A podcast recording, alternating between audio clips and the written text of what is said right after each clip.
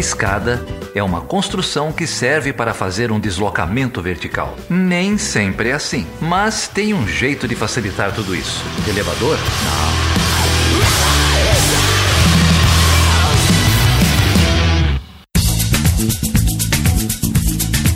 Seja bem-vindo e seja bem-vinda a mais uma edição do podcast Chutando a Escada. Eu sou o Geraldo Zaran. E eu sou a Débora Prado. E aí, Débora, tudo bem? tudo bem, e você, Geraldo? Como é que você tá? Com quem que a gente conversou essa semana, hein, Débora? Nossa, a gente conversou com uma pessoa sensacional que, que manja muito de política externa e que acabou dando uma aula pra gente, né, Geraldo? É, falamos aqui com a Camila Maia, que foi. A Camila é ativista em direitos humanos, foi co-coordenadora do programa de Relações Internacionais e Política Externa do PSOL, da candidatura do Guilherme Bolos. E ela se dispôs aí a, a vir conversar com a gente. Foi um papo animado, né, Débora? Foi, foi sim. Ela tem uma, uma trajetória vasta também, né? Articulação de movimentos sociais, de organizações não governamentais, né? Ela está vinculada à MONG Argentina, Centro de Estudos Legais e Sociais também. E foi muito bom, foi muito bom é. o papo que ela teve com a gente. É, ela conta aí da trajetória dela aqui no, no Povo Sem Medo, né? Nesse movimento é, brasileiro, como isso levou ela até a, a campanha do PSOL e muita discussão sobre as propostas de, de política externa. E, e para quem vai. Eleição é complicado, né? O pessoal vai falar mal da gente. Então já vou fazer um, já vou fazer um aviso aqui, ó. É, esse podcast tem posição, se vocês não estão acostumados, nunca ouviram. É, a gente tem posição, a gente está à esquerda do espectro político, a gente defende aí é, direitos sociais, é, nenhum direito a menos, chama o golpe de golpe, fala as coisas pelo nome, né? Sim. E no caso da, da candidatura do PSOL, muita gente vai dizer que é uma candidatura de menor importância, que o Boulos não tem chance nenhuma, por que, que a gente discute esse tipo de coisa? E aí a, a resposta é pura e simples assim, a gente discute porque é importante, né? A gente discute Sim. porque tem uma boa parcela da sociedade que se dedicou a esse tema, que produziu um programa, que por sinal é um dos programas melhor produzidos, melhores escritos, é, um, um, programa do, do, a candidatura do, do Boulos, o programa de governo tem mais de 200 páginas, uma sessão inteira sobre política externa, muito diferente do que outras candidaturas fazem, né? É, então, a despeito de se ele vai ganhar, se ele não vai ganhar, qual a importância, tem conteúdo. E aqui a gente discute isso, a gente discute conteúdo, ideia, é, representação da sociedade e, e, é isso aí. É isso mesmo, é isso mesmo. É, é fundamental, né? O livro a gente discutiu o programa também. Nós vamos disponibilizar aí para os ouvintes, para as ouvintes também que tiverem interesse em, em, ler, mas é uma proposta importante que toca em questões assim já estruturais, né, que a gente problematiza na, na política externa brasileira, na inserção do Brasil no mundo e como a gente se vê né, enquanto latinos-americanos, né? Então é uma questão importante também. E eu achei que esse papo é mais do que necessário, né? Essa conversa a respeito da política externa, de como o Brasil está no mundo, né? De todas essas questões são fundamentais, né? E outros temas acabaram surgindo também, né? A questão da desigualdade de gênero, da participação das mulheres na formulação da política externa brasileira também apareceu aí nesse papo com a Camila, né? E falando em desigualdade de gênero e em outros temas fundamentais, Débora, você andou divulgando aí um outro evento com a Carol Pavez essa semana, o que que é? Isso, isso mesmo. O Mulheres, o Mulheres, né, que é o que é a articulação ah, das pesquisadoras, né, e, e mulheres que estudam ah, relações internacionais no âmbito ah, no campo de estudos de RI, vai, elas, elas farão uma reunião no encontro da ABRE no dia 28 de setembro, na Unila. Então, nós gravamos uma chamada também, né, um, um, um áudio, eu e Carol, para chamar e convocar aí todas as mulheres pesquisadoras né, que participarão desse evento para também é, participarem desse, desse debate, né, do encontro do Mulheres, que vai ser bastante importante. Então, várias pesquisadoras com nomes, né, já bem é, estruturados na nossa área, né, a Cristina Pessequilo, a Suzelei, também mandaram vídeos apoiando o movimento e eu acho que é, é muito importante, ainda mais no contexto que a gente vive hoje, né, de ameaças e de retiradas de direitos com relação às mulheres, né, então esse encontro vai ser muito importante. Quem estiver lá em Foz do Iguaçu, no encontro da Abre, participem do Encontro Mulheres, dia 28 de setembro. Tá aí divulgado, reforçando aí esse, esse evento do Mulheres e falando em, em evento bacana, no sábado agora, dia 29, aqui em São Paulo, vai rolar um evento lá no centro, no Tapera Taperá, Podcasts em Debate, Mídia, Transformação Social e Poder Democrático. É um evento organizado pela Ira Croft, lá do Ponto G, e pelo Ivan Mizanzuki, do Anticast, e vai contar com uma turma da pesada aí. Tem o Tese 11, o Revolu Show, o Vira Casacas, lá do B do Rio, Teologia de Boteco, Talvez seja isso, Olhares Podcast, HQ da Vida, Lado Black e Ideias Negras, além deste que vos fala aqui do Chutando a Escada, né? Então são, são duas mesas, umas duas e umas cinco. É, lá no centro, no, no Tapera Taperá, a gente vai deixar as informações aí no post. Pode vir, a entrada é franca. E de lá a gente vai para um outro evento importante, né? Na, na, noite, na noite de sábado aí tem um outro evento importante, Débora? Isso mesmo, né? A convocatória geral aí, Brasil afora, contra a candidatura do Inominável, né? Então ele não. É um movimento importante, né? Que, que já tem uma repercussão muito grande no Brasil, fora do Brasil também. E nós teremos vários atos, a gente pode colocar as informações sobre os atos em cada região no Brasil. Aqui em Uberlândia vai ser na Tubal Vilela, às duas horas da tarde, no dia 29. Estarei lá, eu acho que é um momento decisivo aí para não só as mulheres, mas para todos, né, é, se colocarem, né, com relação a, a, a, essa ameaça do fascismo, né, no Brasil. Então acho muito importante e eu conto com a participação de todas e todos vocês. É isso aí. Aqui em São Paulo a mobilização vai ser no Largo da Batata. É, como eu disse, a gente vai estar nesse evento ali no, no centro, no Tapera Taperá, e depois é, parte para lá. A mobilização do Lago da Batata começa já às 3 horas da tarde. E queria reforçar de novo aí é, esse evento do Ele Não, né, do hashtag Ele Não, organizado pelas mulheres contra o Bolsonaro. É, vocês devem ter visto aí os grupos no, no Facebook, toda essa mobilização. É, e a gente dá total apoio a esse evento aí para chamar as coisas pelo nome, para chamar fascista de fascista, falar de tendência antidemocrática, de misoginia, de homofobia. As coisas têm que ficar muito claras o que está em jogo nesse debate eleitoral brasileiro. É, a democracia também, né, está em risco. Não é só uma eleição, né? Muito mais do que isso, né? A gente está num cenário bem, bem complicado. E é. então vai ser bem, bem agitada, né, a nossa semana e a agenda, né? Então, retomando aí o terceiro encontro Mulheres, no dia 28 de setembro, às seis e meia, no auditório César Lattes, na Unila, em Foz do Iguaçu. Quem estiver no encontro da Abre, participem desse terceiro encontro. Depois, dia 29, nós temos a manifestação Brasil afora do Ele Não. E antes disso, né, Geraldo, o encontro de podcaster em São Paulo. Né? É isso aí.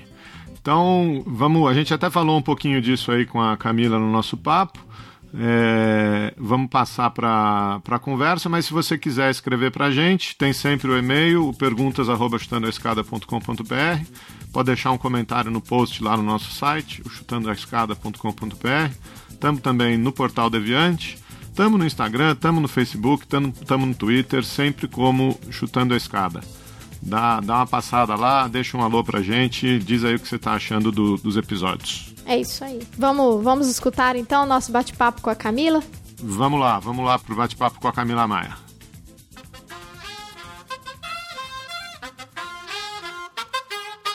Tú nos dices que debemos sentarnos, pero las ideas solo pueden levantarnos, caminar, recorrer, no rendirse ni retroceder, ver, aprender como esponja absorbe. Nadie sobre todos, faltan todos, suman todos para todos, todo para nosotros. Soñamos en grande que se caiga el imperio.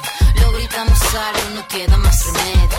Esto no es utopía, es alegre rebeldía del baile de los que sobran de la danza de mi mía. Levantarnos para llevar. África ni América Latina se suba.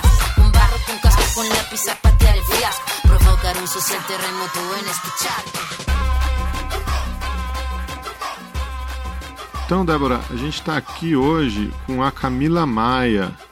Ela é formada em Relações Internacionais pela UNB, tem um mestrado em Gestão Pública pela Fundação Getúlio Vargas, é ativista de direitos humanos e ela foi a coordenadora do programa, ou da parte de relações internacionais do programa do PSOL, da candidatura do Guilherme Boulos, co-coordenadora. Isso, junto com o Gilberto Maringoni. Prazer ter você aqui, Camila. Obrigado por topar aí essa participação aqui com a gente. Prazer é meu. Oi, Camila, é um prazer também. Eu queria agradecer você ter topado e participar desse convite. É uma honra aí ter você com a gente também. Obrigadão. A gente já fez um programa aqui sobre política externa nas eleições, né? Um, um apanhado mais geral. E, e, agora a gente está é, com você aqui e vamos falar um, um, um pouquinho é, da plataforma de política externa da candidatura do, do PSOL. Mas antes, conta, conta pra gente essa trajetória, Camila. Como é que você foi. Como é que você foi parar aí como co-coordenadora do, do programa de política externa?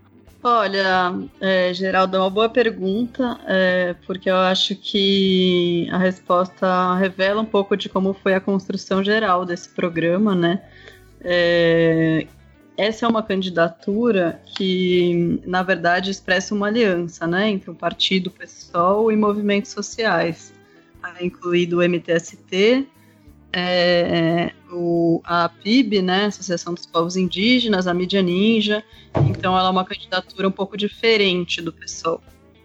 Eu entrei na, na coordenação é a coordenação do programa porque a gente coordenou um grupo grande, né? Eu e o Maringoni. Então não foi, não fomos nós dois que escrevemos esse programa, mas fui convidada para coordenar isso uma relação que surgiu é, da minha proximidade com a Frente Povo Sem Medo, como militante mesmo, né? Participei da formação de um, de um grupo de bairro aqui em São Paulo, da Povo Sem Medo, num, numa, num momento ali entre é, golpe dos últimos dois anos, né? E, e, agora em que a frente decidiu se territorializar, então fui me aproximando, especialmente do MTST. Então eu não sou vinculada ao PSOL, né?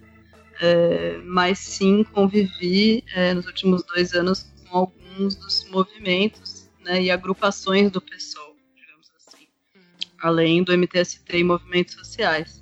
É, e eu tinha profissionalmente uma trajetória em direitos humanos, né, um trabalho internacional nessa área e formação em relações internacionais. Então, fui convidada é, por, por essas duas coisas, né, pela minha formação e experiência profissional e pela minha proximidade política dessas, desses movimentos. Eu, eu percebi, assim, lendo a proposta né, do, do partido, que essa discussão também que aparece com muita força. Assim, eu queria que você mencionasse um pouquinho a respeito disso também para gente, para entender melhor como se deu a articulação, é o, esse, esse enfoque para a democratização né, da política externa, né, especificamente, assim, como a sociedade pode e deve participar ativamente das decisões de formulação de política externa, que é algo muito inovador. Se a gente for pensar a tradição do Itamaraty, que inclusive foi mencionada aqui no texto, né? Que apesar de, de ter um pouco mais de flexibilidade nos últimos anos, a gente consegue identificar ainda esse contexto muito insulado, né? E aí eu queria que você falasse um pouquinho, ainda mais porque, como você mencionou, essa questão da, do, da, sua, da sua luta política, né? Me pareceu que isso, apare... que isso vem com muita força também nesse documento, né? Sobre como os movimentos sociais, como a sociedade civil podem e devem participar ativamente, né? Da, da, da formulação da política externa, de como o Brasil deve se colocar no cenário internacional. É, aí eu queria que você mencionasse, falasse um pouquinho mais para a gente sobre essa questão. Então, eu acho que a participação aí já é, continuando um pouco o que eu vinha dizendo, né, pegando o gancho da pergunta do Geraldo ainda, a formulação do uhum. programa do Boulos envolveu, eu acho que foram 17 grupos de trabalho por áreas temáticas, e cada um com uma quantidade de pessoas, né, entre 5, 15, 20 pessoas. Então foram mais de 200 pessoas, que aí era uma mistura entre acadêmicos, ativistas, é, militantes desses movimentos, é, que escreveram esse programa. Então ele tem sim essa marca é, bem democrática, né? É, uhum. Como resultado de tudo isso. Então, é, por exemplo, de política externa, a gente teve a oportunidade de conversar com muita gente, incluindo diplomatas, né? E essa demanda ou essa proposta de democratização do Itamaraty, ela, ela é tanto dos movimentos histórica, né? Então esse Conselho de Política Externa é uma demanda que já existe há muito tempo e, uhum. e que está em pauta, né? Há muito tempo, mas que tem dificuldade de se avançar, porque o Brasil é muito acostumado a manter a formulação da política externa e a execução é, ali no Itamaraty, né? Mas ela também é uma demanda dos próprios diplomatas, especialmente as gerações mais jovens? É, uhum. Eles mesmos têm dificuldade, de, de inovar e de, de atuar num ministério é, com essas características que a gente coloca no programa, né? Então, o ministério é extremamente masculino, onde as mulheres quase nunca né, os cargos de liderança não ocuparam os dois principais cargos, é, e extremamente branco, né, e ainda com mais, mais clareza, né, então é um ministério que ele expressa é, desigualdades estruturais é, até mais do que, do que outros órgãos da administração federal. Isso surge na conversa com, é isso, com esses mesmos funcionários, né, é, a necessidade de um ministério é, mais aberto, mais, mais democrático é, e mais permeável né, a, a demandas sociais. O, Camila, você mencionou aí a formulação uh, do programa do Bolos de maneira mais ampla, né? Mas no, na parte de política externa, você tem, tem. Eu queria saber se tem noção. Uh, quantas pessoas ou quantas instituições se envolveram e, e por quanto tempo, né? Quanto tempo demorou para vocês é, bolarem esse, essa plataforma, né? Olha, a gente trabalhou aproximadamente durante dois meses. Agora estou tentando lembrar a data que a gente entregou a versão do grupo de trabalho. É, foram chamadas aproximadamente 20 pessoas para participar é, mas menos do que isso realmente conseguiu frequentar as reuniões, foram semanais. Foram dois meses de reuniões semanais e ativas, talvez umas oito pessoas muito ativas e as outras acompanhando por e-mail, né, as produções de textos. É, depois que a gente entregou, eu acho que foi final de junho, começo de julho, ainda teve um processo de abertura no nosso site, né?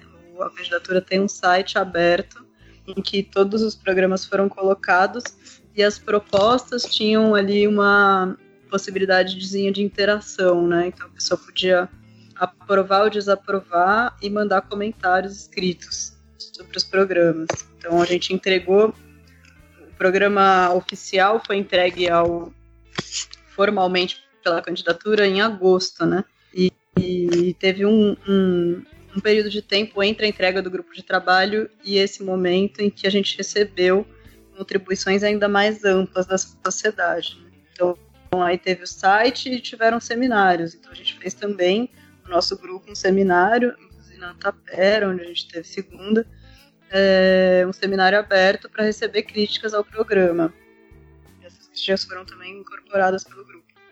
Eu acho que você respondeu um pouco uma pergunta que eu ia te fazer, é, pensando no sobre como se deu a formulação do, da proposta, né, da, do programa de governo para política externa no Brasil, né, que seria um pouco sobre isso, que o PSOL ele é um partido cheio de correntes, né, e eu queria, eu ia te perguntar isso, como isso se organiza em termos de política externa. Então, aí é onde eu vou ter menos possibilidade de te responder, por isso que eu dizia, de que Sim. esse uhum programa ele foi feito numa aliança mais ampla. Então ali a gente estava sentando é, com pessoas não filiadas ao PSOL e pessoas de correntes várias do PSOL. Então, até para mim, que não sou né, um quadro, aliás, não sou nem filiada, mas é, é difícil compreender as correntes, porque não, não são só elas que estão que colocadas nessa candidatura, né? É uma candidatura um pouco por fora onde o próprio MTST tem, tem seu papel na definição de programa, né? E, enfim, e, movimentos sociais, setores da sociedade mesmo, né? Então, assim, eu não posso, eu não consigo te responder porque com certeza tem uma história anterior a essa candidatura de como o PSOL lidava com a questão da política externa, os programas de política externa, mas uhum. que é diferente, né, qualitativamente do que aconteceu agora.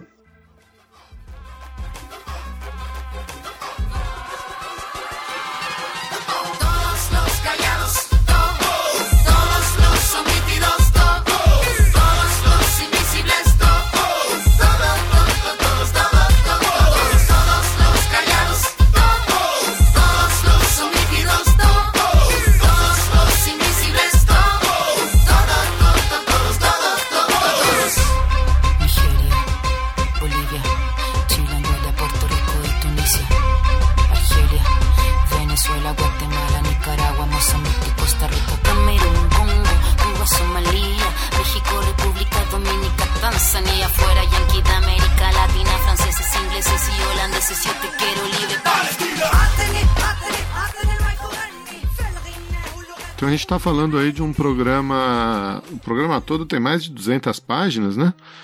É um programa extremamente bem trabalhado, bem, bem escrito e é, a sessão de política externa, de relações internacionais. Né, o título que vocês deram é Relações Internacionais, Soberania Nacional, Autonomia e Solidariedade aos Povos. É a sessão 19, é é o, são as últimas 10, 11 páginas do, do projeto, né? É, você quer falar para a gente um, um, um, pouquinho em linhas gerais? É, tem uma, uma subdivisão aqui, mas quer, enfim, contar para a gente um pouquinho como, como, esse texto nasceu, como esses, esses principais temas é, nasceram, enfim, ou falar um pouquinho deles? Posso falar. Eu acho que ele se divide em três eixos fundamentais, né? O primeiro é, é esse da soberania, e aí, né, eu acho que é de uma forma bem clara, ele responde politicamente ao que está sendo, foi a política externa do Temer. Então, é, aí é uma agenda quase reativa, mas, mas enfim, que também dialoga bastante com a conjuntura é, econômica, né, e quais são os condicionamentos que a gente enfrenta hoje, enfrentaria é, que é, enfim, retomar um projeto de desenvolvimento efetivamente soberano, né? Então aí tem é, já partindo de um diagnóstico de que a política externa atual ela buscou uma inserção internacional que é, se coloca à disposição né, de interesses aí das, das potências estão mais é, dominantes no, no, espaço global hoje, né? No caso, muito fortemente a China, por exemplo, teve tentativas de entrada na OCDE, foram para frente, a negociação do tratado entre Mercosul e União Europeia, é, sempre numa lógica muito assimétrica, né? E, em paralelo também é, processos de privatização, né? De em, em áreas estratégicas que também são privatizações é, internacionais, né, em que se, em que se abre para o capital privado e internacional, né, ao mesmo tempo. Então, aí entrando com a política externa numa ideia de retomar é, setores estratégicos do desenvolvimento é, para o controle é, para o controle democrático, né, através do Estado. E aí é isso. Então, o primeiro eixo eu considero que é uma reação à, à agenda à agenda do golpe, né? Agenda do Temer, política externa, que é uma agenda econômica é, pouco soberana, né? De abertura, às vezes, enfim, é, a contramão dos interesses sociais, ambientais. A segunda agenda é uma tentativa de ir além é, da agenda dos governos petistas, né? Então a gente tenta abordar aí algumas das principais contradições da política externa é, do PT, é, que aí, enfim, uma parte ocorreram nos governos Lula, outra nos governos Dilma, mas aí envolve é, algumas contradições no compromisso com o cumprimento das decisões dos, dos mecanismos de direitos humanos, é, questões como a intervenção no Haiti, o que isso significou em termos de militarização, é, depois aqui, voltando para o Brasil, militarização da segurança pública, como aquilo serviu de um certo laboratório para isso, é, a própria agenda de cooperação sul-sul, né, como essa agenda incluiu é, a exportação de algumas das nossas principais contradições, então a forma como empreiteiras atuaram e se relacionaram com, com governos é, em países da América Latina ou da África, por exemplo, é, com casos de corrupção, de degradação ambiental, é, é efeitos é, sociais negativos, né? Então, uma, uma agenda que busca não replicar isso, né? Que, que tenta já traçar diretrizes para uma coerência maior entre o discurso democrático, pró-direitos humanos, e a prática é, da política externa. E a último, o último eixo é esse que a Débora já mencionou, é, que é estrutural, que é, é, de democratização da política externa em si, né? Então aí é abrir o Itamaraty, deixá-lo mais poroso às demandas sociais, né? E não só, enfim, a setores privados que tenham acesso, eventualmente, aos diplomatas. É, tirar também só do Itamaraty o, é, a formulação da política externa, espalhar ela por, pelos outros órgãos é, setoriais, né, que também é uma forma de abrir e de democratizar, passar essa discussão mais fortemente para o legislativo é, e criar esse conselho de política externa que possa não só formular, mas controlar, acompanhar, enfim, a execução da política externa. Eu queria pedir para, enfim, para quem não leu o documento ainda, para você pontuar justamente esses, esses contrapontos que vocês fazem, né, no início do documento com relação aos governos do PT, né, que inclusive o, o próprio texto menciona, né, que a política externa brasileira teve, né, uma, no período anterior, né, antes do golpe, foi relativamente bem sucedida, mas vocês levantam algumas contradições importantes, né, que inclusive geraram muitas críticas com relação à posição do Brasil no, na América Latina, no exterior, né? Eu me lembro que foi muito problematizado, sobretudo entre os países membros do Mercosul, né? Paraguai, Uruguai, os países menores, vamos dizer assim, entre aspas, né? Em termos de, de, de poder assimétrico, assim. É, como se o Brasil exercesse uma espécie de hegemonia, né? Uma busca de uma hegemonia regional, assim. E isso foi visto também, não foi visto com bons olhos, né?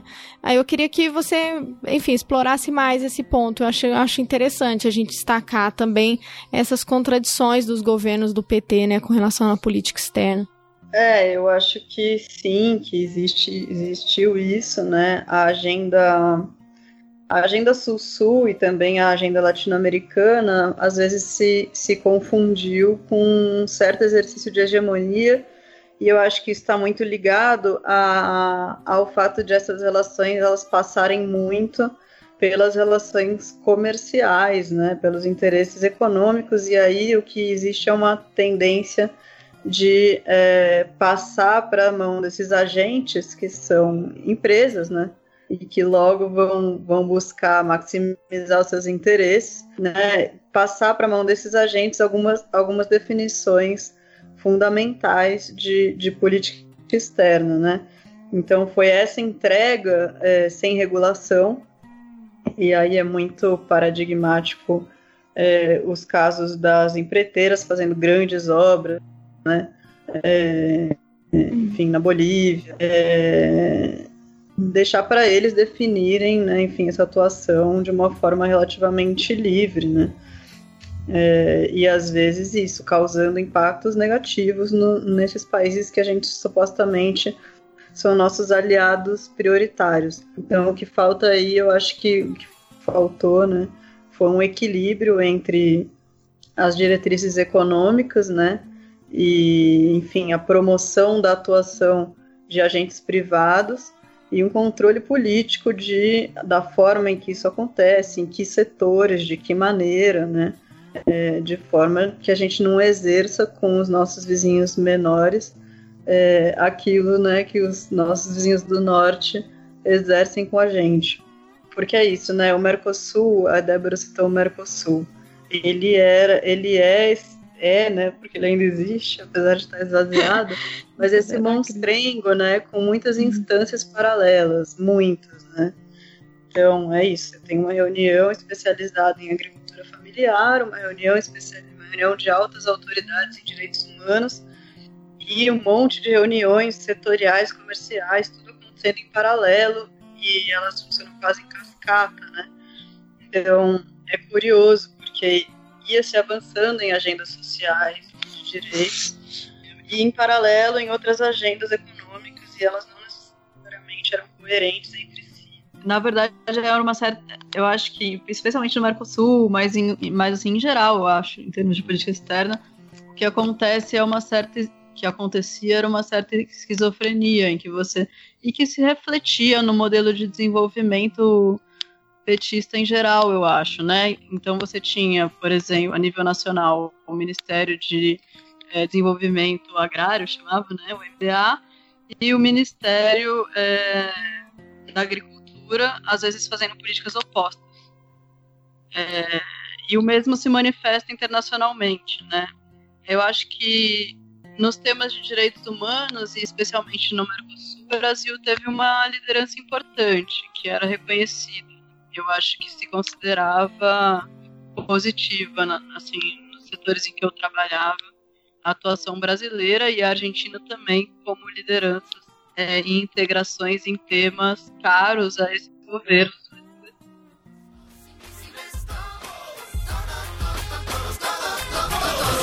Saqueo, pisoteo, colonización, Matías, Catrileo, Walmapu. Mil veces venceremos, del cielo al suelo y del suelo al cielo vamos. Caballito blanco, vuelve pa' tu pueblo, no te tenemos miedo, tenemos vida y fuego. Fuego en nuestras manos, fuego en nuestros ojos, tenemos tanta vida y esta fuerza color rojo. La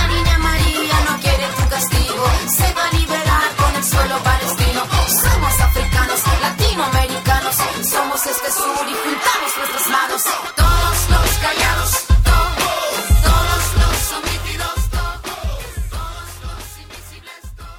É, eu queria te fazer uma pergunta sobre essa questão dos processos de integração regional, né?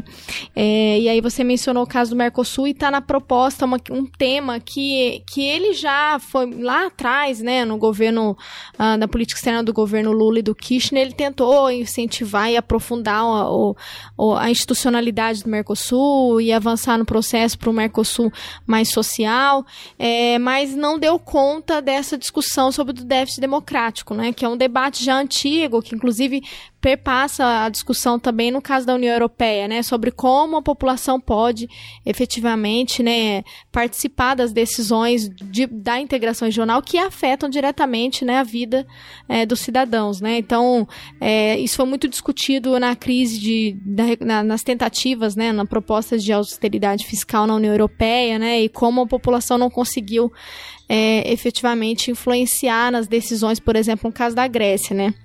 E aí, quando você mencionou o Mercosul, aqui na, na proposta tem uma discussão que vai caminhando num tema que eu acho importante a gente falar, que é a questão da eleição direta no parlamento, né?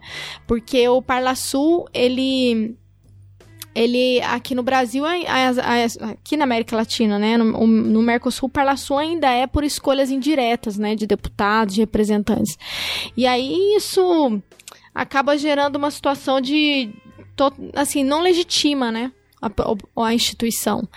E aí a proposta vai caminhando nesse sentido, né, de que que aconteçam eleições diretas e aí para além numa discussão mais ampla sobre a questão da integração regional, é, diferentemente da política externa brasileira no governo atual, né, que só, só se fala da Venezuela, né, é o único tema da política externa brasileira é, no, no governo agora do Temer, né, ou desgoverno Temer, enfim, é, aqui se coloca né, essa questão a respeito da integração regional, né, um avanço nesse processo, se menciona a questão da Unasul, e a gente vem enfrentando um cenário de, de crise e questionamentos, né?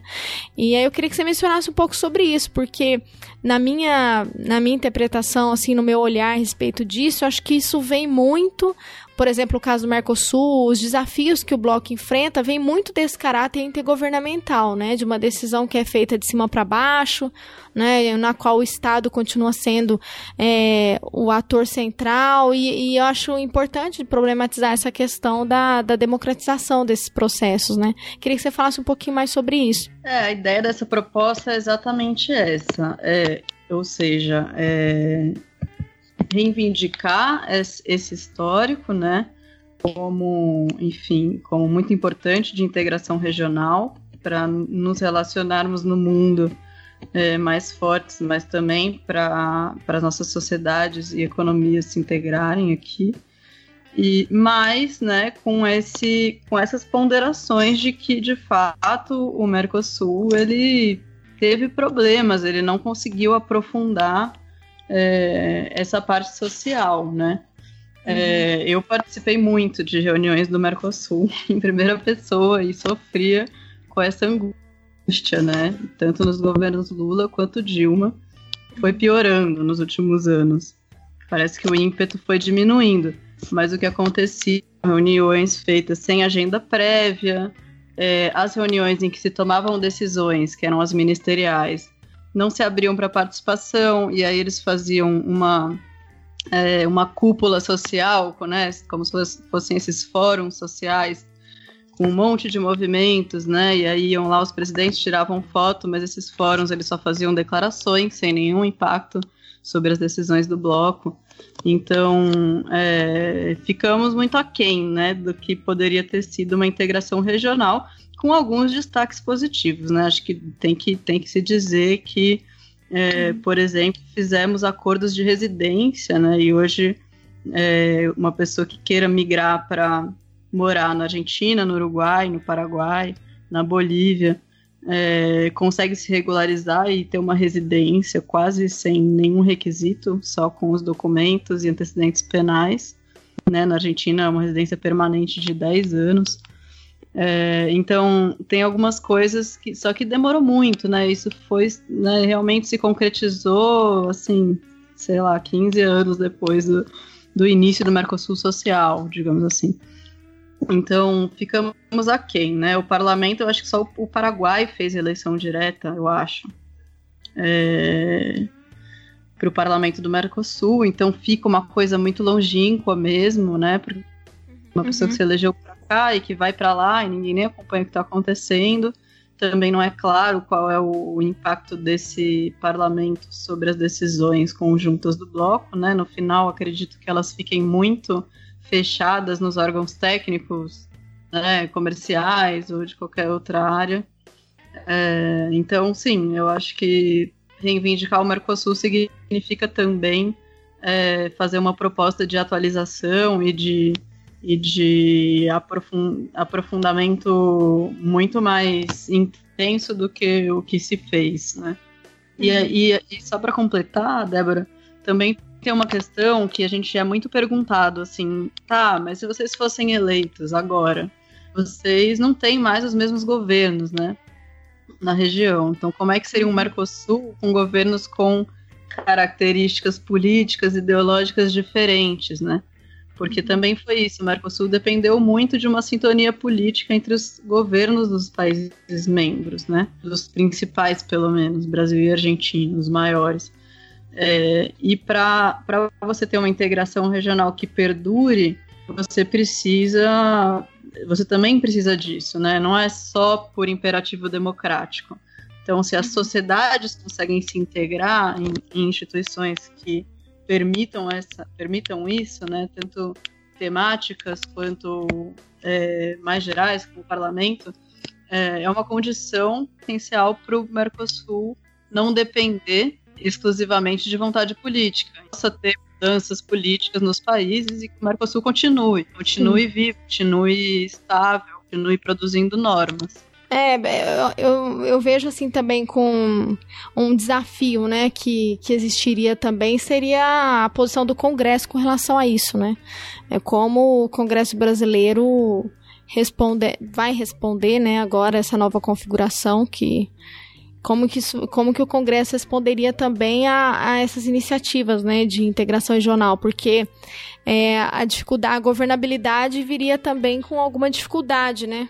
Semelhante ao que aconteceu, por exemplo, nos governos Obama, né? O Obama ele teve que tomar muita decisão por ordem executiva porque ele não tinha maioria no Congresso. Você acha que, que o PSOL enfrentaria uma situação semelhante? Sem dúvida, né? Aí a resposta que a gente dá como candidatura e que o Guilherme Boulos falou isso muitas vezes em muitas entrevistas, né?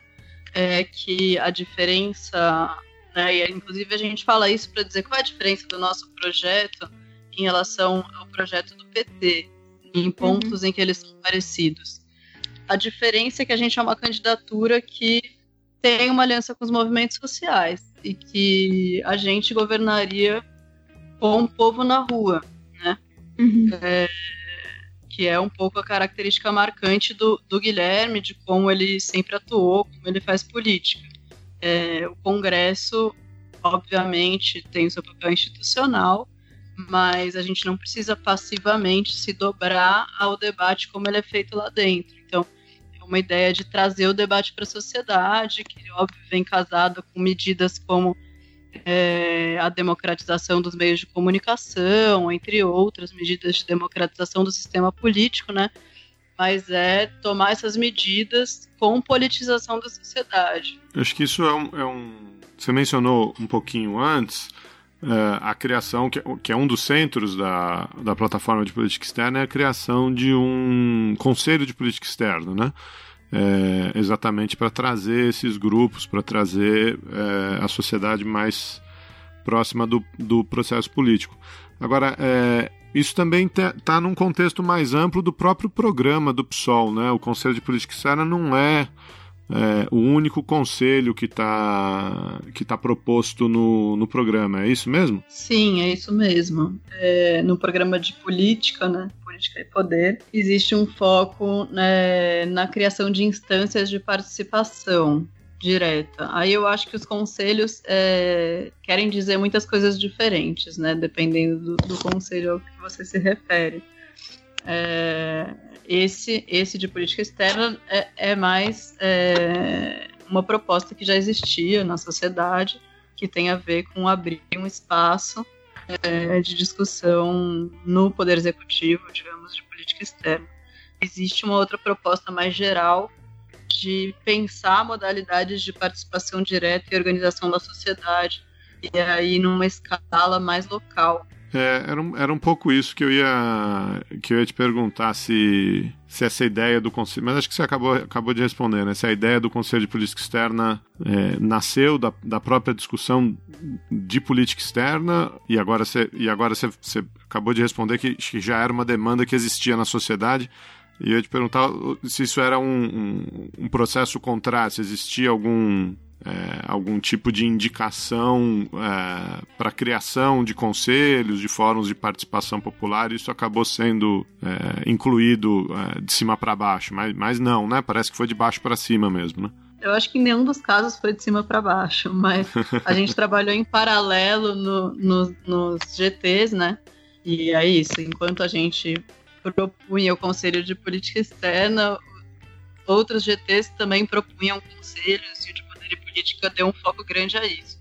Mas não, é, no nosso caso surgiu é, de conversar com as pessoas da área mesmo, né, e com organizações que já tinham participado dessas discussões no passado. Foi uma coisa de, de adotar uma demanda que surgiu conversando com as sociais, promover isso, né, ou seja, legitimar coisa que, que já existia, que me pareceu relevante.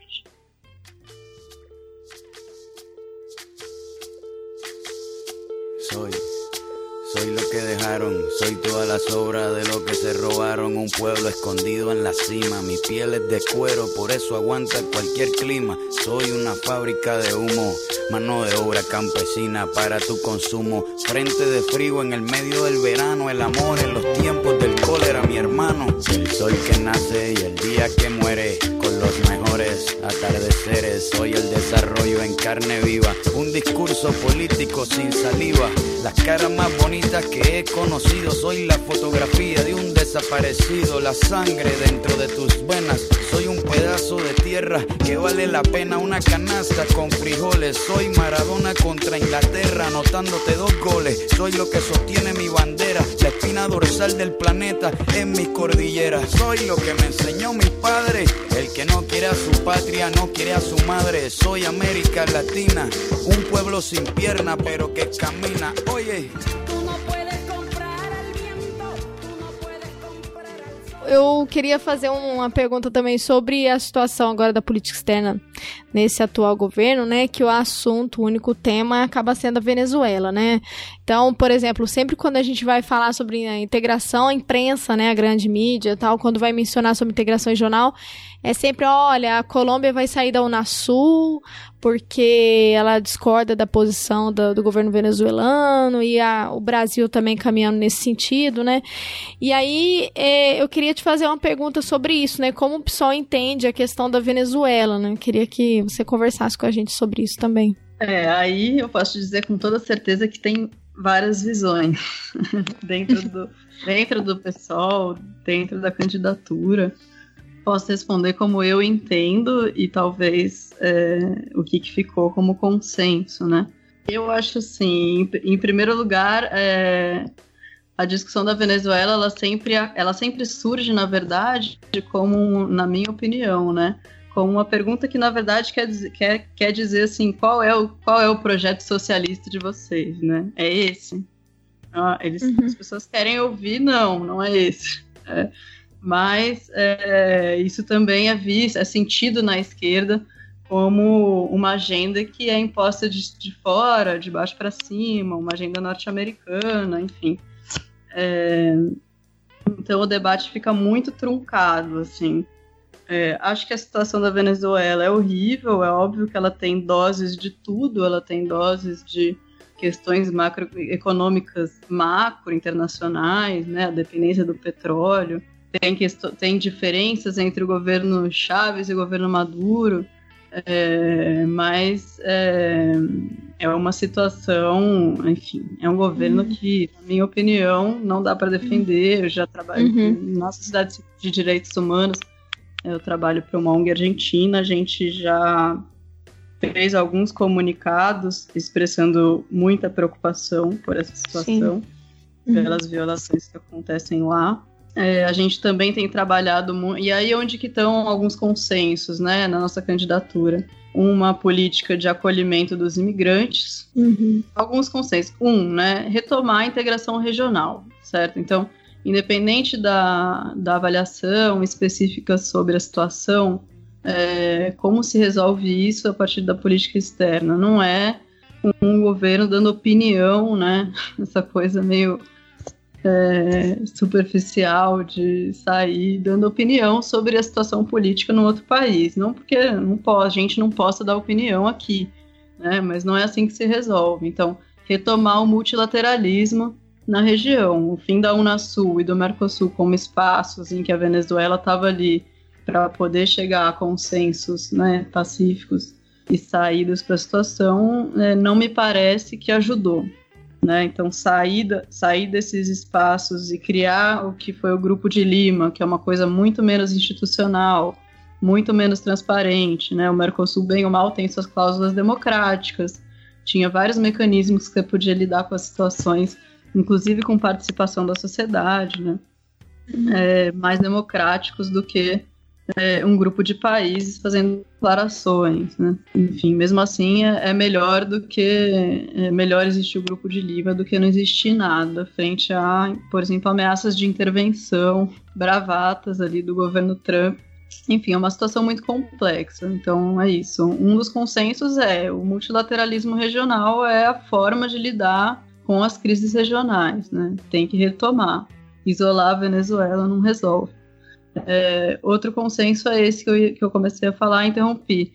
Os imigrantes. Então, a gente considera que a imigração é um tema do, dos nossos tempos, né?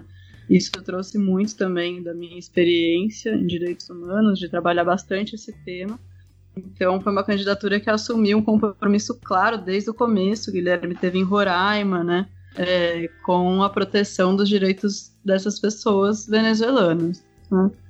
é, que se reconhecem, estão numa situação muito vulnerável, muito precária e precisam de acolhida. Então, não houve uma politização dessa que é uma situação social, humanitária, né, de direitos. Acho que são essas duas linhas, assim, consensuais. Eu acho que um desses mecanismos pelo menos eu entendo, né, uma das respostas seria fortalecer a Unasul enquanto ferramenta para conciliação de conflitos regionais, né?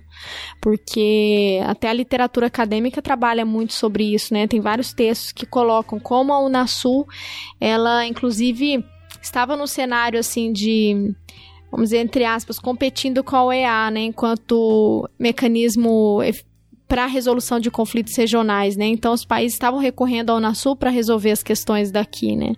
E agora a gente vem para o movimento contrário, né? Então a discussão, por exemplo, da Venezuela foi levada pela OEA através do México, que foi muito mal visto, né? Porque o México, então assim, é é, seria a necessidade de, de retornar então a esse cenário, né, e aprofundar não o contrário, né, não o que a gente tem acompanhado, né, de de esse vacilamento, assim, desses mecanismos de, de resolução, né, de, de conflitos e de controvérsias aqui na América Latina. Exato, é isso mesmo. É, aí teve declarações recentes do secretário executivo da OEA dizendo que não descartaria uma intervenção, né, umas coisas esquisitas. Sim.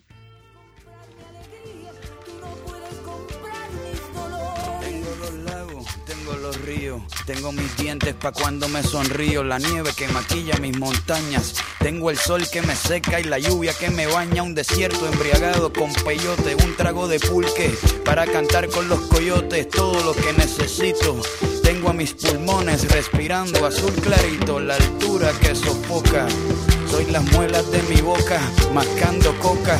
El otoño con sus hojas desmayadas, los versos escritos bajo la noche estrellada una viña repleta de uva, un cañaveral bajo el sol en Cuba. Soy el mar Caribe que vigila las casitas, haciendo rituales y agua bendita, el viento que peina mi cabello. Soy todos los santos que cuelgan de mi cuello, el jugo de mi lucha no es artificial porque el abono de mi tierra es natural. Tú no puedes comprar el viento, tú no puedes comprar... O próprio documento, eu já quando eu li, eu pensei, não, com certeza uma mulher ajudou a construir isso aqui, se não tomou a frente também, porque é, a problematização sobre o Itamaraty, né? Que a gente, nós até gravamos um, um, episódio sobre as mulheres no Itamaraty, né? Agora, essa semana, né? Nós tivemos a primeira demissão, né? É, relacionada à questão da violência contra a mulher de um, de um diplomata brasileiro, né? Que já tinha passado a hora disso acontecer, inclusive. Ele foi demitido. Agora eu não tenho, eu não vou saber de cabeça o nome dele, mas foi um que agrediu uma namorada, chegou a quebrar um dente dela. E ele tinha vários casos de violência, ele foi demitido. Itamaraty e as mulheres diplomatas, um coletivo, né, um grupo de mulheres diplomatas, elas divulgaram uma carta aberta para o Aloysio Nunes, reconhecendo, né, como um primeiro passo, vamos dizer assim, né, essa demissão como um mecanismo importante, assim, porque você é, pelo, ah, tá em um elogio, né? que eu tenho com relação ao, ao Luiz Nunes seria essa demissão, mas acho que já já é, já estava no limite, assim, na realidade, já tinha, já devia ter acontecido já. Mas é uma questão importante, né? Porque no Itamaraty, como o próprio documento de vocês aqui, né, da, da, da proposta de governo fala, é um, é, ele é extremamente, ele é elitizado, ele tem, não tem uma diversidade, né? De, de negros, de mulheres, então então, isso acaba refletindo na própria formulação da política, né? Então, eu acho, Débora, aí que você falou que lê e teve certeza que tinha uma mulher ali no meio, eu acho que aí, para ser bem honesta, o mérito é menos meu e mais dessas mulheres, assim, de fato, essas demandas do Itamaraty nos chegaram já como demandas organizadas por parte de alguns setores é, da, da própria burocracia do Itamaraty que estão fazendo essa crítica de dentro. Então eu acho que o mérito nosso foi só saber ouvir, né, os setores envolvidos e ser poroso a isso, né, identificar é, isso como, como uma questão importante incorporar no programa. Então não, foi, não veio da minha cabeça, nem de, de nenhum de nós coordenadores, mas é, se deu ouvindo mesmo Assim como elas se organizaram para reivindicar mudanças no Itamaraty, elas também souberam fazer chegar de forma organizada a nossa campanha essas demandas e a gente acatou. Interessante, bom saber disso. É, quando você falou mérito do Aloysio Nunes, ou, ou elogio ao Aloysio Nunes, eu ia fazer um comentário desse, acho que a, a Camila matou em cima, né? É, é, isso é fruto de luta, né? Não é. Sim, sim, é verdade. É, isso é fruto de muita luta lá dentro, enfim. Não... É o que vocês falaram aí, né? Se, se qualquer coisa, tudo bem, tomaram atitude, mas é, já demorou, né? É, enfim, acho que a gente tem que enaltecer é, quem lutou, né? Quem fez a demanda, não. Enfim. E Camila, é, você mencionou aqui, a gente discutiu algumas coisas, discutiu Venezuela, Mercosul, integração regional, mas o documento é cheio de propostas é, bem, bem específicas, né? É, acho que aqui na parte de soberania e autonomia, se eu não me engano, são 12 propostas, depois tem mais é, 9 ou 10 sobre é, direitos humanos. É, quais são algumas que, que te chamaram a atenção, ou que você acha que o, que o. Enfim, cobre aqui um monte de coisa, né? Sobre migração, sobre a Palestina, sobre é, enfim, é, o que, que te chamou? O que, que você acha que, se fosse apresentar para o nosso ouvinte leigo aí, é, o que, que você gostaria de, de destacar dessa, dessas propostas mais específicas? Olha, Palestina você citou, acho que aí é bem, é, enfim, é uma proposta pontual, mas que revela aí foi uma coisa de ter sido a primeira agenda, primeira e talvez única, não sei, agenda internacional do Guilherme durante a campanha, e aí expressa realmente esse princípio da solidariedade entre os povos, né, e de um apoio aí a, a formas de opressão que está sofrendo. E aí tem uma tem uma aclaração no final, né, é, a proposta é apoio à luta do povo palestino por liberdade, igualdade e justiça, apoiando seu direito inalienável à autodeterminação, expresso no apoio Estado palestino laico e não racista, e reiterando nossa posição, oposição a todas as formas de discriminação, injustiça e a islamofobia. Né? E aí termina e todas as formas de colonialismo e imperialismo. Então esse é um caso como é, talvez um caso exemplo, um caso modelo de é, situação que a gente apoiaria né? em termos de política externa, de particular opressão que envolve um poder, uma força colonial, né? isolamento, etc. O Guilherme, quando a gente fez nosso seminário, para receber críticas, ele, quando falou sobre direitos humanos, ele falou que, que essa agenda era a expressão prática dos compromissos.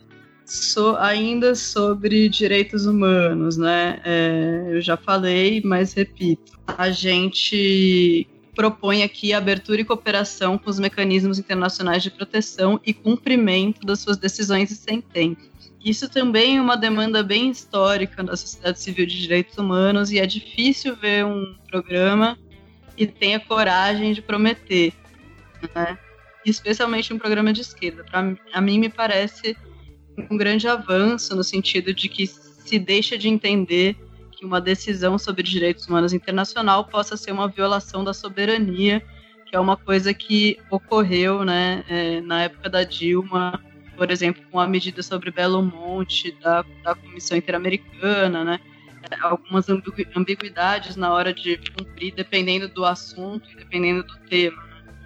Acho que é interessante que esse programa tenha incluído esse claro a gente colocou aqui um exemplo concreto de como a gente faria isso, né? É, porque, enfim, um programa que não dava para detalhar, por exemplo, isso, medidas em direitos humanos em todos os assuntos. A gente propõe instaurar, já no início do governo, o órgão de seguimento às recomendações da Comissão Nacional da Verdade, né, que dá início, de uma vez por todas, à política de localização e abertura dos arquivos da ditadura, né, e apoiar uma DPF que inclusive de autoria do PSOL, sobre a inconstitucionalidade da aplicação da lei de anistia dos crimes de lesa humanidade.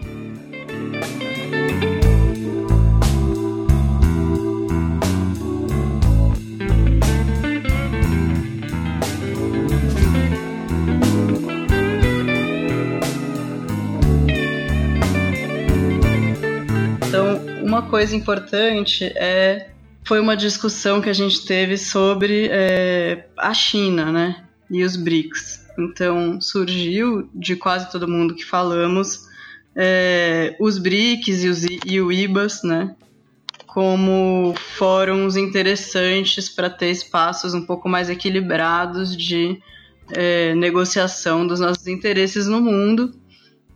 É, mas surge muito forte a crítica sobre como se dá na prática essa relação com a China, né?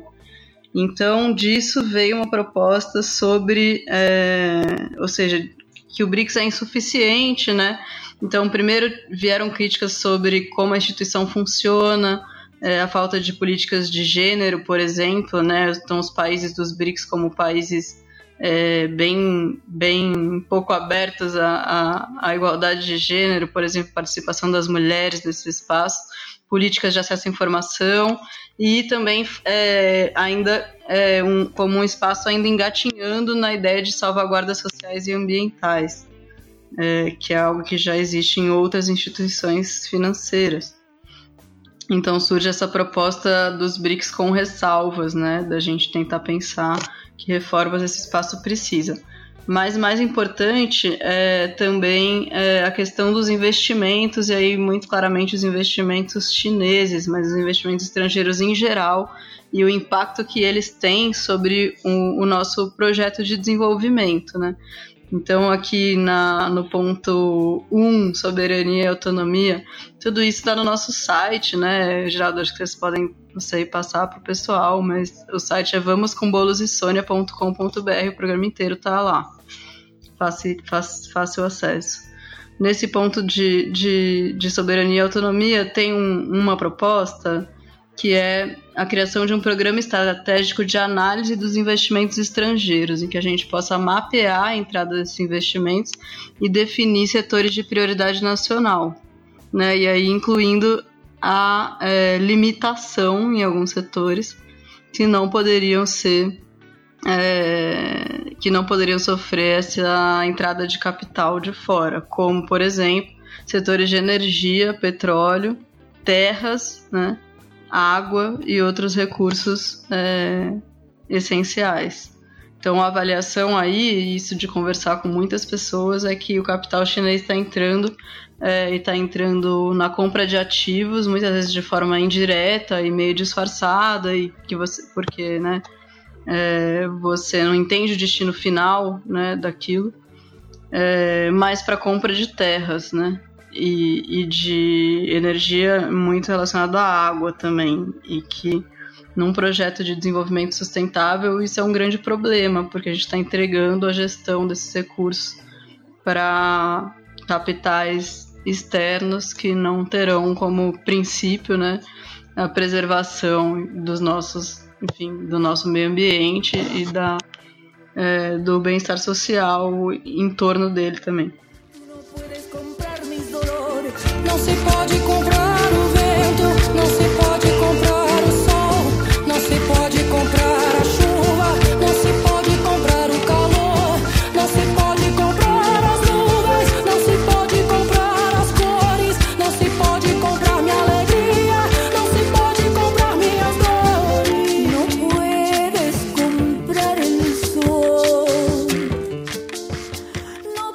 Temos algumas propostas sobre comércio internacional, né, Geraldo, que eu vou falar nessa mesa da quarta-feira, que eu te compartilhei, é, mas que é a promoção de cláusulas sociais, trabalhistas e ambientais, é, que é uma coisa que está sendo, nesse momento, né, pós-golpe, totalmente desmontada, né? Então, assim como a nível nacional a gente teve aprovação da reforma trabalhista, também nos contratos internacionais essas cláusulas estão caindo.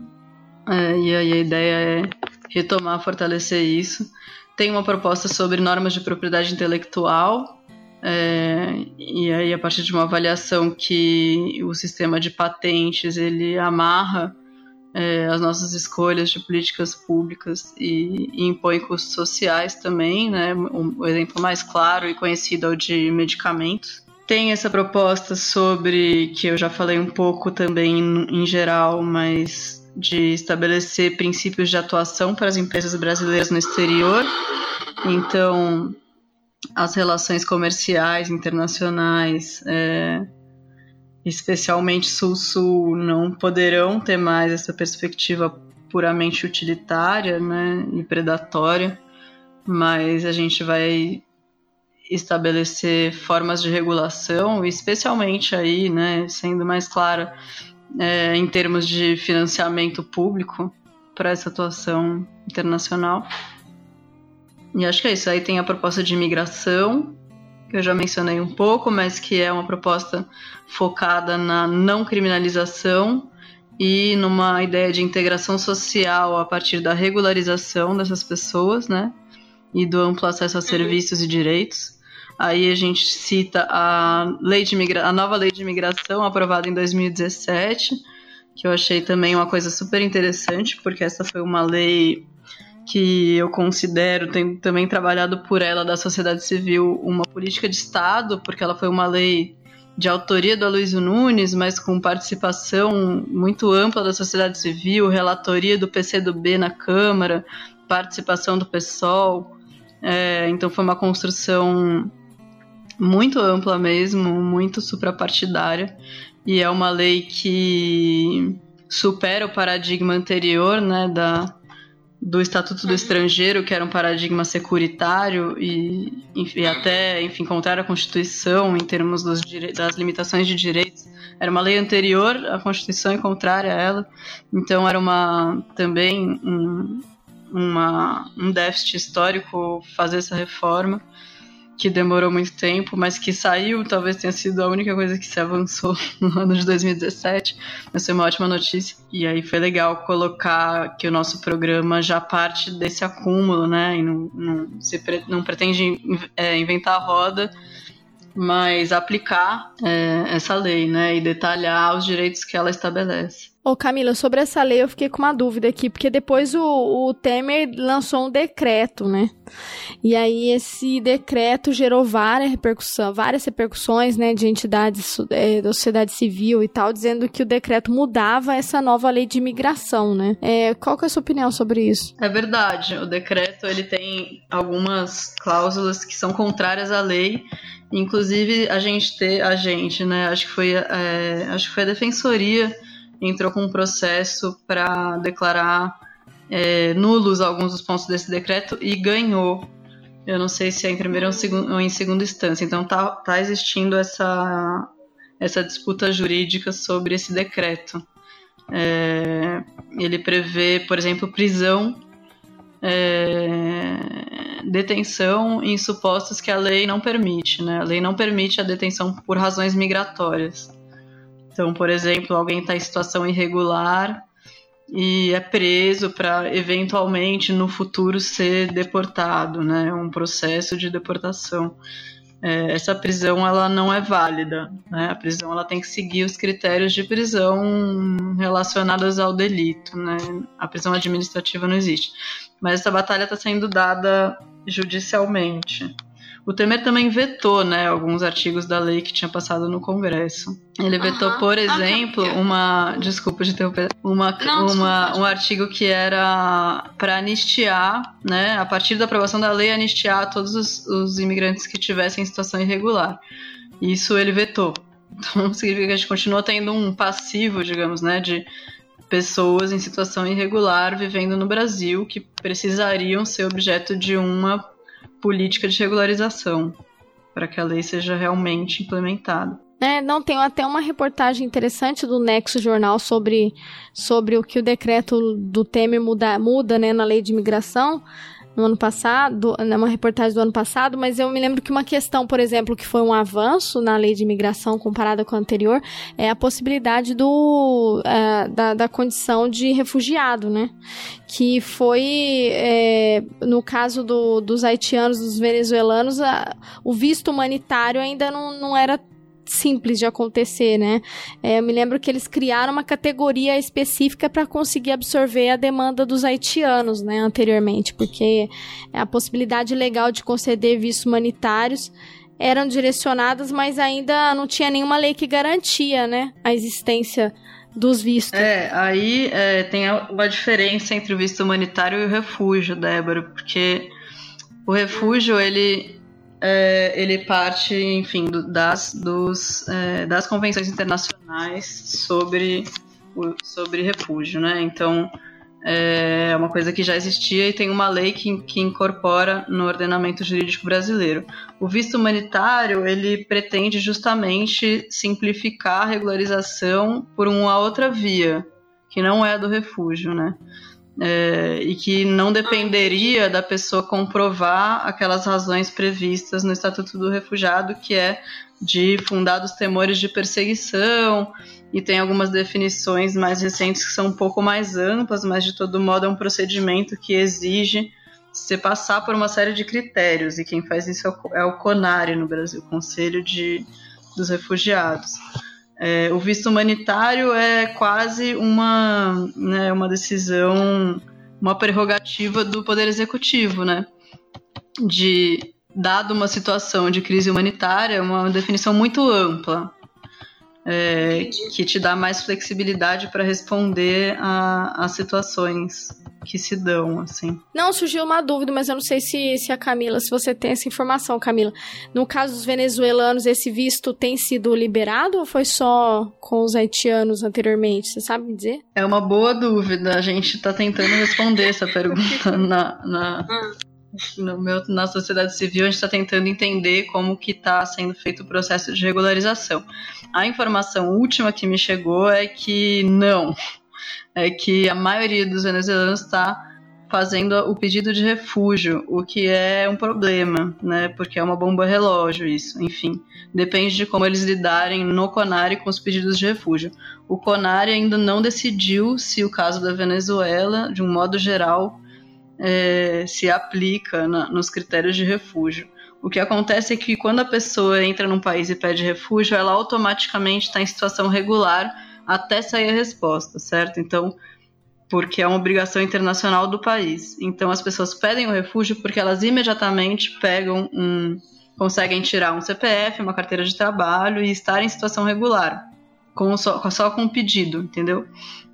Só que isso não resolve permanentemente a situação deles, né? Eles estão dependendo de uma resposta e se essa resposta é negativa, às vezes essa resposta demora um, dois anos.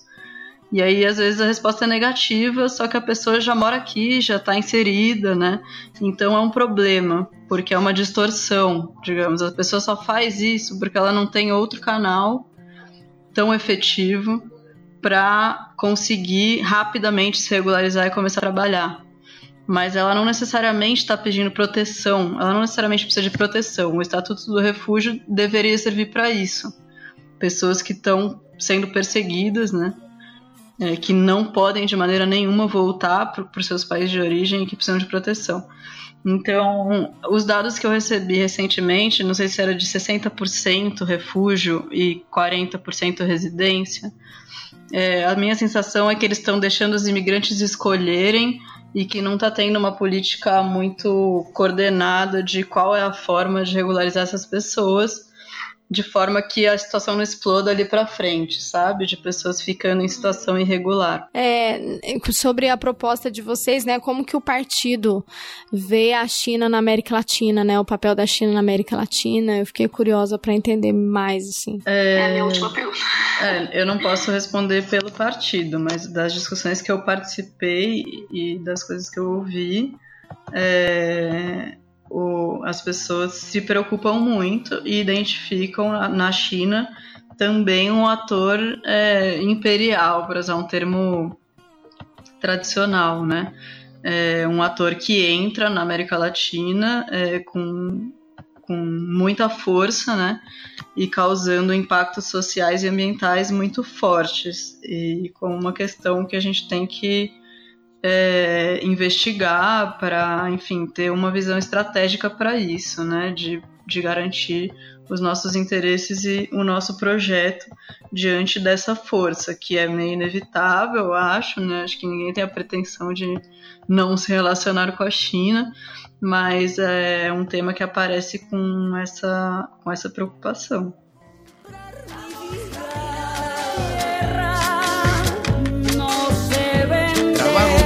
Pero con orgullo. Aquí se comparte, lo mío es tuyo. Este pueblo no se ahoga con marullo y si se derrumba yo lo reconstruyo. Tampoco pestañeo cuando te miro para que te recuerde de mi apellido. La operación Cóndor invadiendo mi nido. Perdono pero nunca olvido. Oye.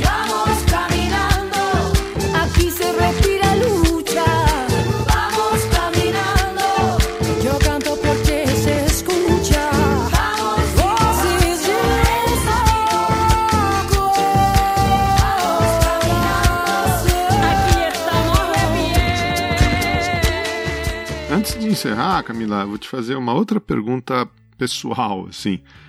Como é que foi? Como é que foi essa experiência toda, né? Que você estava contando pra gente que você não era você não estava envolvida diretamente com política externa, você estava mais na área de direitos humanos, você não era filiada ao PSOL, e, e acho que isso também já mostra a, face democrática de todo, de todo o processo, né? É, chamar alguém que não era é, filiado ao partido para ser uma das co coordenadoras. Como é que foi? Você gostou? Você se vê trabalhando mais com isso daqui para frente? Que, como é que foi essa experiência? Olha, em primeiro lugar, ela não foi, ela tá sendo, né? Divide a minha participação aqui no, no programa de vocês. É, ela tá sendo, eu não sei, é, eu achei interessante porque ela acabou amarrando algum, algumas pontas da minha vida, né? Eu tava militando aqui, mas continuava trabalhando com direitos humanos. É, tava meio afastado das discussões mais ge- gerais sobre política externa, mas eu senti que, que o convite teve a ver com trazer mesmo uma experiência que eu tinha, com tra assim, colocar uma pessoa jovem, uma mulher para co-coordenar e trazer a visão dos direitos humanos para o programa. Então, para mim foi, na verdade, uma honra e acho que, assim, sem querer ser redundante, mas eu acho que, de fato, o convite fala muito bem do que foi essa, essa proposta, essa candidatura de um modo geral eu não sei, assim, te dizer o que será daqui para frente, né? Eu continuo atuando na área de direitos humanos, isso com certeza, por hora, e continuo próximo desse campo político. Eu acho que é, essas forças mesmo vão ter que, esses atores vão ter que decidir o que vai ser dessa relação, né? A partir do ano que vem. Eu estou acompanhando com muito interesse e disposta a colaborar, digamos, nesse processo. Não sei como, de que maneiras. Camila, a gente sempre faz, a gente sempre faz uma pergunta aqui para os convidados, é, que o nome, do, o nome do programa, na verdade, é uma brincadeira é, com um livro do, do Rajun Shank que chama Chutando a Escada. Você, internacionalista, conhece, né? É, mas a gente pergunta por quem passa por aqui, né? De quem que você gostaria de chutar a escada? Eu juro, eu nem tava lá. A culpa não foi minha, foi dela. Essa maldita escada que derrubou a minha amiga. Say,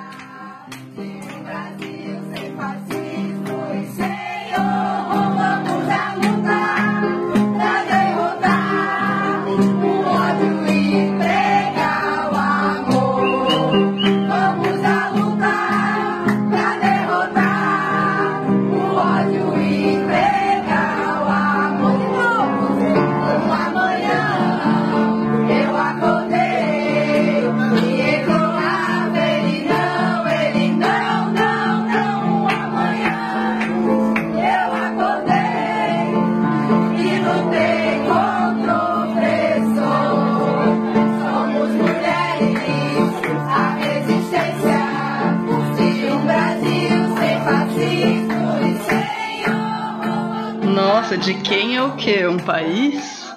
De quem? Do que? Pode ser um, uma pessoa, pode ser um movimento, pode ser um, um, uma, uma entidade abstrata, alguma, alguma coisa que você gostaria que, que tomasse um tombo, que, que enfim, que Uma, é uma descontração, né? Uma, uma brincadeira aqui para extravasar alguma coisa. Ótimo, pior que minha resposta não é muito descontraída, né? Eu acho que a escada que a gente tem que chutar agora é a escada do fascismo.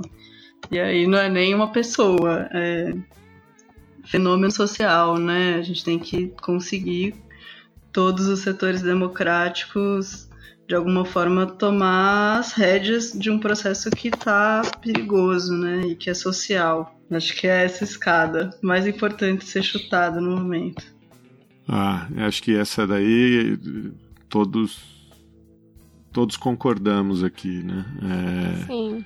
A, a, a, despeito dos, dos nomes, é, o, o, as manifestações sociais que a gente está vendo são o que assustam mais, né? Porque os nomes vão passar, vão embora, mas, mas essas ideias ficam, né? Exatamente. É, é um pouco assustador, porque não é uma candidatura, né? É, é mais do que isso. E é uma tarefa difícil. Bom, é... Excelente chute. É um excelente chute. E a gente só tem te, te agradecer aqui, é, Camila. Acho que é um, é um, são raras as oportunidades que a gente tem de, de fazer essa discussão programática também, de, de, de entrar no detalhe é, das propostas. É, e até para amarrar com o que você acabou de falar, é, acho que a plataforma do PSOL, de uma maneira ampla, é um grande chute é, no fascismo, no autoritarismo, com essa ênfase em direitos humanos, na solidariedade dos povos, né? E, e eu só tenho a te agradecer pela disposição aí de, de conversar com a gente, de esclarecer essas ideias para os nossos ouvintes. Super obrigado. Imagina, obrigado a vocês, gente. Brasil sem.